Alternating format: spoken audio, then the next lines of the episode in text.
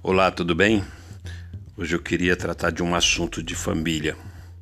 Eu vou usar o texto de Lucas 4:38, uma parte dele que diz assim: A sogra de Simão achava-se enferma, com febre muito alta.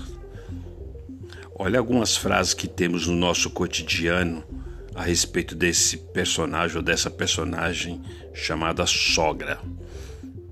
Olha uma frase: a punição para a bigamia é ter duas sogras. Nos lares ocidentais, nem sempre é a esposa que manda. Às vezes é a mãe dela, a sogra. Para a maioria dos maridos, acontecimento feliz é quando a sogra chega para visitar o casal. Problema duplo é a sogra que tem uma irmã gêmea. Olha que maldade. Outro dia eu ouvi uma frase a respeito de sogra dizendo que sogra não é parente, é castigo. Essas frases fazem parte das brincadeiras a respeito das sogras, mas não refletem a opinião de todos. Eu, por exemplo, eu tenho a minha sogra e a tenho em alta estima. Veja, por exemplo, também o apóstolo Pedro. Ele abriu a porta de sua casa para sua sogra e informou ao Mestre Jesus o que estava acontecendo com ela. Em determinado sábado, dia de culto religioso e de descanso para os judeus, o apóstolo aproximou-se de Jesus informando que sua sogra estava, estava gravemente enferma, com febre muito alta. Pedro pediu a Jesus que ajudasse. Pouco tempo depois, em pé ao lado da cama daquela mulher, Jesus repreendeu a febre e esta a deixou, e logo se levantou, passando a servi-los. Essa cena, descrita em apenas dois versículos, nos convida a refletir sobre três situações, pelo menos.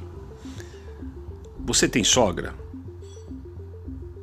É a primeira que eu quero que você reflita. Se tem, examine o que se passa dentro do seu coração.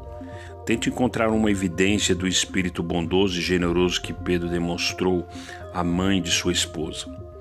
Peça a Deus que lhe dê discernimento para cuidar do bem-estar da sua sogra.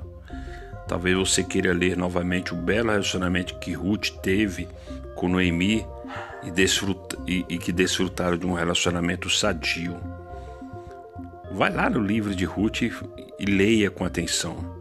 A mulher que ama a Deus, o homem que ama a Deus, ama também a sua sogra. Deixa eu falar para você que é sogra. Existe uma prova evidente de que a sogra de Pedro amava todos os que moravam na casa de seu genro e de que os servia. Deixa eu te perguntar, você é uma mulher generosa que procura facilitar a vida de sua família? Peça a Deus que lhe mostre outras maneiras de expressar amor por sua família e gratidão pela bênção que ela representa para você. E isso não só na sua no seu personagem ou, ou na sua função de mãe, de esposa, mas também como sogra. 3.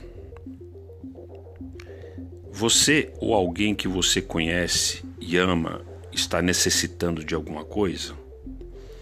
Se estiver, recorra a Jesus, o Filho de Deus, seu Salvador.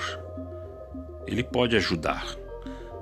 Nosso Senhor se compadece de nossas fraquezas. Em Hebreus 4, 15 16 diz isso. E é poderoso para nos livrar de nossas enfermidades e sofrimentos em todos os níveis espiritual, na nossa carne, no corpo e também na nossa alma. Seus assuntos familiares dizem a respeito a Jesus. Portanto, convide-o a atender às suas necessidades. Peça-lhe também para capacitá-la ou capacitá-lo a amar as outras pessoas, os outros membros da família, a parentela com o mesmo amor que ele te oferece. Amém? Eu sou o pastor Gilberto Silva e essa é sua devocional derramar. Compartilhe com mais alguém esse podcast, eu vou ficar muito agradecido. Que Deus te abençoe.